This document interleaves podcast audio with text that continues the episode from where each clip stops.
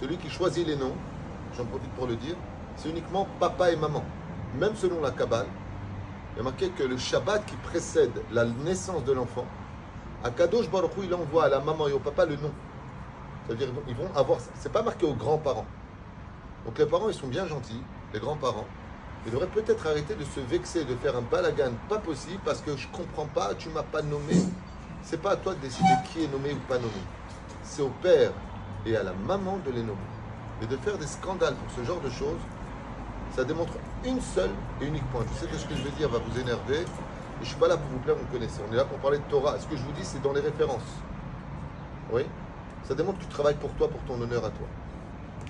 Selon le Harizal, on donne qu'un seul nom à l'enfant. Alors si tu t'appelles Bertrand, on va l'appeler Bertrand parce que tu as une tronche de Bertrand, vas-y, je hôtel.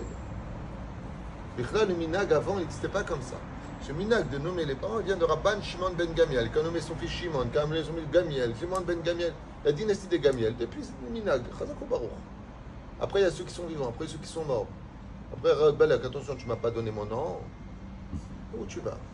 Jusqu'où tu vas aller dans ta petite vie car que l'enfant soit dans la Torah, qu'il soit Paris, en bonne santé, qu'il soit bien, mes enfants, vous êtes heureux.